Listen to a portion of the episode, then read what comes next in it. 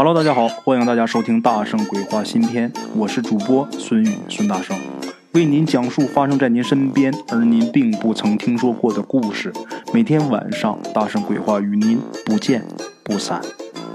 OK，各位老铁们，咱们今天要说这个故事，那年头可长了。其实按理说呀，也就是五六十年前刚建国那会儿，建国初期的故事啊。但是由于建国以后啊，这妖怪都不让成精了，咱就不说是建国初期了啊，咱就说是中华民国。啊，话说在民国后期，有这么一个地方叫南山屯南山屯有这么一个张大满儿，这张大满儿呢娶了媳妇儿过门，可是第二天呢就嚷嚷着人不对要退婚。哎，可是那年月啊，你定了亲以后退亲，那都是要被人戳脊梁骨的。何况啊，你已经娶进门了，而且睡了一晚上了，你说退那哪行啊？这张大满呐。他不行，他非得要退。这一嚷嚷一闹啊，他爹娘啊，老头是拿个烧火棍，他老娘呢是拿一个笤帚疙瘩，给这张大满是乱打一通啊，给打的腿也瘸了，脸上也尽是伤，脑袋上尽是包。最后啊，这算是消停，不敢再闹腾了。这腿瘸了几天以后啊，张大满还是苦着脸呐，嚷嚷着：“哎呀，屋里边那新媳妇儿招娣儿啊，那哪是个女人呐？”那分明就是猪八戒转世啊！太难看了。那么要说这张大满他这媳妇长得到底丑不丑呢？有没有他说那么丑呢？丑，哎，是丑。这姑娘叫招娣啊，这招娣呢，她娘家在山北边。这招娣啊是家里边的长女，也就说招娣她爸妈生的头一胎就是她。由于是个女孩嘛，那年头都重男轻女啊，所以给她起个名字叫招娣儿，那意思就赶紧把弟弟招来。哎，结果啊，真灵啊！起完这名以后，家里边一连串又生了四个兄弟。哎，招娣儿呢，她天生这模样就不好看，从小她就是老大，这大姐呀就跟老娘似的，从小是操持家务啊，照顾这兄弟四人，下边这四个弟弟啊，招娣儿一个人管。爹妈就是忙着挣钱呢，干活，他就伺候这四个弟弟。咱说那整天干活，那能好看得了吗？本身他长得就不好看，再整天干活，弄的是粗手大脚的。这人呐，他整天干活，你不吃好，他能干动吗？身上这肌肉也发达，黑胖黑胖的这个身形啊，本该是如花的年纪啊，但是看起来呀，那比村里边的大婶啊看着还糙实。哎呀，这模样确实不好看。这个张大满呢，他长得倒是不磕碜啊，长得人高马大，也不在哪儿听过那么几台野戏呀，然后就非得想要找一个戏里边那样的媳妇儿。哎呀，那个千娇百媚，一回首一扭腰啊，让他累死他都愿意。哎，张大满他爹娘啊发愁他的婚事，村里村外这媒婆都托遍了，但是呢。张大满哪回都能挑出毛病来。相看的时候，这张大满那鼻孔朝天呐，那左看不上人家女方，右看不上人女方的，惹得人女方这家里边啊就翻脸了。那总这么整，那哪行啊？几次下来以后，就再也没有媒婆给他牵线了，没人管你那事儿啊，哪有你这样的呀？是吧？那么这个张大满他怎么就跟这八竿子打不着的这个招娣儿，这俩人咋就成了夫妻呢？这事儿啊，大圣得从头说起。这事儿得打哪说起呢？就得打那年呐，春天的时候，一场雨后说起。下了雨之后啊，张大满上山去采蘑菇。春夏之交的时候啊，这个地里边的菜呀还没长成呢，那山里边的野蘑菇那就成好东西了。张大满呢，跟村里几个人呢一起上山，这个翻翻捡捡的。找这些个蘑菇，捡的正欢呢。张大满啊，就看从他旁边啊，钻出来一只狐狸来。这狐狸长得啊，黄狐狸，就身上有那股焦黄的颜色。哎，长得身形也不长，尖脸鼓个肚子。这狐狸是看见人之后，快跑了两步啊，然后又慢慢走。一边走一边回头瞅，哎，住在这个大山脚下的农户啊，都遵循着老一辈的规矩，什么呢？人不闹山中野兽，野兽不闹村中人。什么意思呢？你别上山去招他去，他也就不进村去祸害鸡鸭鹅狗的了。哎，就是有看山狩猎的人呐，人家也有规矩，三打五不打，这规矩啊，谁也不敢破。这三打五不打，这五不打当中，其中这大肚子带崽子的，那是绝不能碰的。为什么？一来伤了幼崽你作孽；二来呀，忌讳这山精野怪跟你结仇报复你。哎，可是这张大满他不信这个邪呀。一看见这狐狸啊，从他旁边钻出来，他捡起一块石头啊，奔这狐狸就砸过去了。这黄狐狸呢，由于身形不便，哎，竟然真的被张大猛给砸中这屁股了，在地上咕噜两圈，爬起来一溜烟就跑了。张大猛挺高兴啊，哈哈大笑，还想过去追去。结果，同行的几个人呐，就都拦着他。就把他给拦住了，就说：“大板啊，别追了。这狐狸要闹妖，那了不得！你别别别惹那闲货啊！”张大满还挺不在乎的，就说：“你们胆儿怎这么小呢？咱说啊，啥东西要是成了精有了道，那身上都得长一撮白毛出来。你没看刚才那个狐狸啊，那黄的就跟烧糊那饼子似的。他要能成精了，那我他妈就太上老君。嘿，大伙这一拦。”张大满就没追，这狐狸就跑了。哎，这事儿啊，过去没几天，张大满他娘啊又操心他这个婚事啊，又去求村里这媒婆给他儿子说亲。可是那天呢，也碰巧了，这个媒婆家里边养的这个鸡呀，就不知道被什么给祸害死，在家正心疼肝疼呢，肉都跟着疼。张大满他娘啊。手里边拎着一只芦花鸡，就来了。本来这媒婆是不想管他们家这个事儿的，但是冲着这只大芦花鸡呀，扒了两下嘴说：“那行啊，那咱先说好啊，我给你家牵线可是牵线，这事儿成不成，我可不保你。要是不成，这鸡可退不了啊，不能还。”哎，张大满他娘。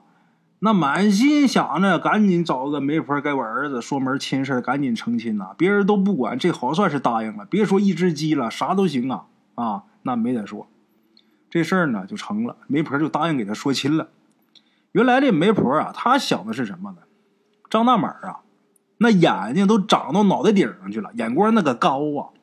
相看谁家姑娘准不成，我就随便给他牵个线就得了。哎，反正看哪个结果都一样，都是不行的。我呢还能落下一只芦花鸡，就这么就说随便找一个，就找上山北边的招娣了。招娣呢，人虽然长得丑，但人心挺善的。可是几次相亲呐，都被人家男方嫌弃。这回呢，居然间有媒婆子主动上门啊！这把招娣他爹娘乐的啊，直搓手啊。爹娘高兴，可是招娣啊发愁，为什么呢？又要相亲，相亲那总得相亲呢，总得结婚成家呀。可是啊，相亲总让人笑话，这又要相亲，这不又得让人笑话一回吗？啊，那爹妈给定日子，他说了也不算啊，就不想相也不行。爹娘给定好日子，定好相看日子的头一天。咱别人不提，咱单提招娣儿。招娣儿呢，在院子里边啊忙活，哎，就是家里边这些事儿。这时候啊，忽然间来了一个敲门讨水的这么一位大婶儿。赵弟儿呢，人挺好，把大婶给让进来啊。大婶在院子里边坐着，赵弟儿呢给崴了一碗清水啊，给这大婶喝。这大婶在这喝水，赵弟在旁边看着，说是叫大婶因为这女的啊，她挽着头发。这打扮是一个中年妇女的打扮，虽然说是叫大婶，但是这人长得那可特别好看呐，那皮肤是白白嫩嫩，端碗那姿势也好看。你瞧人家那手指头，哎呦，又细又长啊，又尖。这手指头尖往上翘，那长得比画里那贵妃还美呀。赵弟儿啊，看这女的就看出了神了，自己就不自觉呀，就说了一句：“大婶啊，你真好看。”这时候，这个大婶儿上下打量一番招弟儿啊，扑哧笑了，就说：“嗨，你这姑娘啊，说笑了，我呀。”一把年纪了，我都是当娘的人了，我怎么能跟你这种妙龄女子比呢？哎呀，姑娘啊，大婶儿，我看你眼晕泛红，这是好事将近呐，怕是姑娘要出嫁了吧？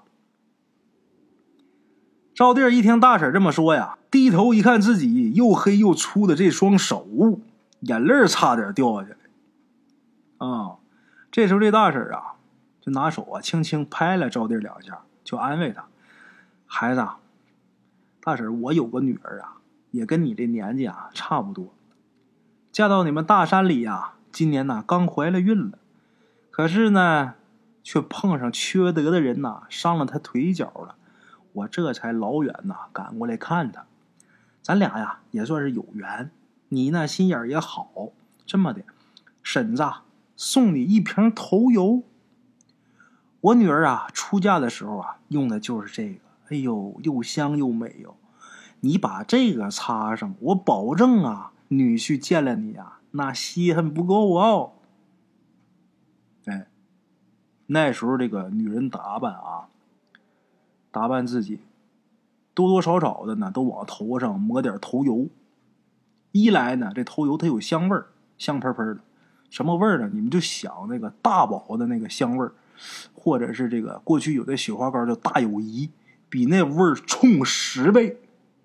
啊，你看现在这各种香水，又淡雅系列，又这那，那时候不是就香就行，那香的都呛鼻子。这头油就那个味儿，哎，这个一来它香啊，有香味儿；二来呢，这个头油啊，抹到头发上之后，这头发显得是乌黑油亮。显得好看，人精神。哎，赵弟呢，收了这大婶儿一小瓶头油，他没敢告诉别人，为什么呢？他怕村里人笑话他丑人多作怪。哎，就没说。等到第二天呢，相亲相看的时候，他真的啊，就把这头油啊弄出来点抹自己头发上了。抹完之后，自己对着镜子照了照啊。好像是顺眼点了啊！两个人见面相看，结果谁都没想到啊，两家相看的时候，这谁都瞧不上这张大满，居然间点头了。哎呦，他看着招弟儿啊，低头不语那样啊，就好像是柳绿青扬，湖波荡漾啊，咋看咋稀罕呐！啊，这个。张大满他娘啊，当时还纳闷呢。可是这张大满啊，很殷勤。自己跟前这杯茶，他推给赵弟儿喝。赵弟儿端起来，轻轻啊抿了一口。这张大满激动的脸都通红啊！哎呀，太好看了，怎么这么美呀？这亲事啊，就这么定下来了。当天就定下来了。回家以后啊，张大满他爹娘啊。还试探着问他：“儿啊，你你你是不是真愿意啊？”张大满说：“呀，嗯，我就相中招弟那模样了，我换谁都不行，我就要他。”当时这个张大满他爹还想：“哎呀，我儿子口味真独特呀，怪不得找不着媳妇呢，这找这样挺难呐。”行吧。姑娘虽然说长得就那回事吧哈，但是看着体格子挺好哈，这这生孩子应该不是问题呀，不能再挑了，这再挑下去那抱不上孙子了。儿子都说行了，那就行呗，就这么的。在两个人呐结婚之前，张大门娶亲之前呢，两个人啊还见过一面哎，张大满是带了礼物啊去招弟儿家。带了两瓶酒送给老丈人，几尺花布啊送给招弟儿，把招弟儿给羞的哟脸通红啊！哎呀，张大满越看招弟儿越喜欢呐，从头发丝到脚趾头啊，那算是合了他心意了。这张大满自己还挺高兴啊，心里边还暗自高兴啊，呵，我这可是捡着宝贝疙瘩了啊，没人认识啊，这真是穷装的人没见识啊，嗯，不枉我挑这么长时间，我这是捡了个大便宜了，哎呀，开心。哎，话说呀，到结婚那天，迎亲送亲，吹吹打打是热闹非凡。夜里边，张大满这个新郎官啊，人间小灯科，美的可比活神仙呢。可是到了第二天，这太阳一照进来，张大满睡觉醒，一睁眼睛，眼前一张大黑脸啊，又胖又黑的一张大脸，那鼻子孔得有手指头那么粗。脸上还全都是麻子斑点子，把张大满吓得一脚就踹过去了啊！这一脚把招娣给踹醒了。招娣一睁眼睛，哎呀妈！不睁眼睛还好，这一睁眼睛，白眼人多，黑眼人少啊！大嘴直接咧到耳朵后边，粗声粗气就问他：“你干啥？”哎呀，把张大满吓得呀！这哪是我昨天晚上娶的那个千娇百媚的媳妇儿啊？这什么东西呀？可是。任凭张大满怎么闹，他爹他娘一口咬定这不就你自己相中的招娣吗？这人都过门了，你都睡一晚上了，你现在想反悔了？你这不祸害人呢吗？你这不让人笑话呢吗？这哪行啊！我他妈打死你！就这么的，开头那一幕就有了。张大满他娘拿个笤帚疙瘩，他爹拿个烧火棍，就一顿嗨扁哎呀，赵弟在屋里边也委屈呀，在屋里边呜呜呜呜呜哭啊，那哭的那都吓人呐，瓮声瓮气的啊。张大门让他爹妈打一顿，自己在院子里边是垂头丧气呀，抻脖往屋里边瞅瞅啊，这哪是我媳妇儿啊？这这纯粹他妈猪八戒转世啊，这模样啊！哎呦我的妈呀，我这是鬼蒙了眼了，还是猪油蒙了心了呀？哎呦，可是再怎么凹头。现在事儿啊，已然是到这儿了。事已至此，张大满他也没辙呀。晚上不敢回屋睡觉去。后来过了一个多星期，逐渐适应赵弟的模样了啊，才敢进屋睡觉。进屋睡觉也都得怎么样呢？就是进屋之前啊，跟赵弟商量好，你先把灯吹了，然后他摸黑进屋上炕。上炕以后呢，炕头一个，炕梢一个，就这么将就了。这招娣儿啊，咱说啊，人长得是不好看，但是这家伙真是一个过日子好手。哎，伺候公婆、料理家务，就包括家里那些大牲口，他过门了以后都归他了。很勤劳，干活很周到。除了长相啊，真让人挑不出来毛病来。张大满他再不乐意，这招娣儿头天晚上俩人不是圆了房了吗？招娣儿还怀孕了，肚子还大了。结果十月怀胎呀，生了个大胖儿子，没办法了，你再后悔也没招了。张大满只能是认命了。哎，打那以后，这张大满啊，每回喝醉呀，他都得说一遍，说什么呢？当初啊，捡蘑菇那天呐，我不应该砸那黄狐狸啊！啊，他一喝多，他总这么说。时间一长呢，村里边人闲着没事的时候啊。就把张大满砸狐狸这个事儿，还有这媒婆突然同意说亲的这个事儿，再加上招娣儿从好看变丑这三件事就给联系到一起了。这些村民呐，就都说这是张大满他砸的那个狐狸，人家老娘来替自己姑娘出气来了。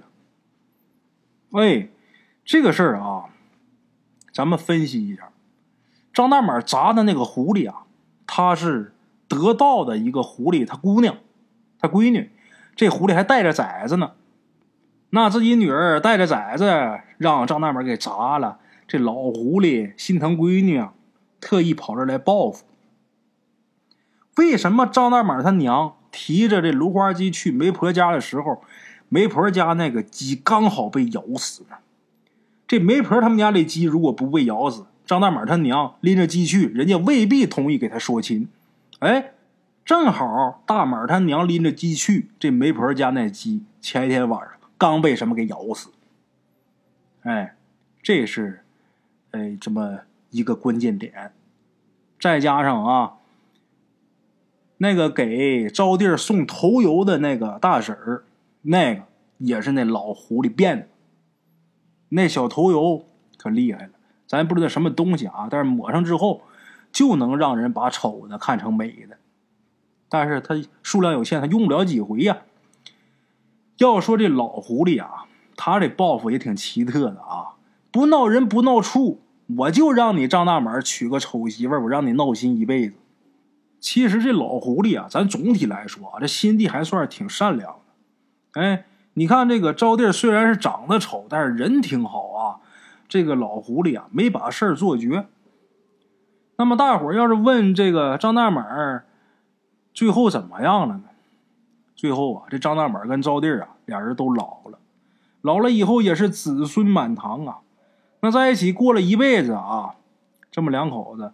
你看我，我看你，早就也看习惯了。其实丑不丑啊，还真不算个什么事儿。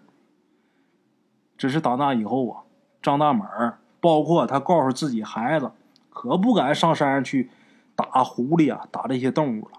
别说上山，这张大满就连自己家养的狗和兔子，他都不敢动。他知道这玩意儿他妈厉害呀，他能迷惑人心。哎，好了啊，各位老铁们。今儿大圣啊，就把这么一个故事啊，送给咱们大圣鬼话各位听众们，希望大家呢天天开心。大圣呢播到今天呢是播了一个月零一天了啊，以后啊我会抽时间休息，就是比方说一个星期休一天呢，或者是十天休一天呢，天天连着讲啊，呃一天不休啊，这也不是事儿，时间长了也不是事儿啊。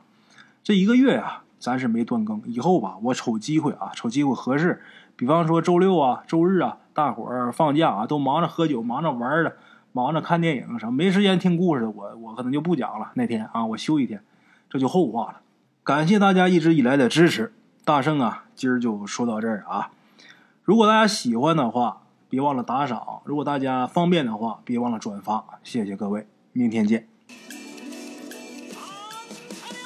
路边的茶楼，人影错落用声音细说神鬼妖狐。用音频启迪人生，欢迎收听《大圣鬼话》。Hello，大家好，我是主播孙宇。吃完了饭，然后就回到自己的课室上啊。百度搜索“大圣鬼话”，跟孙宇、孙大圣一起探索另一个世界。那天山女子独守空城，也只是感谢鬼友们，感谢鬼友们，感谢鬼友们一路陪伴。大圣鬼话，见字如面。欲知后事如何，且听我下回分说。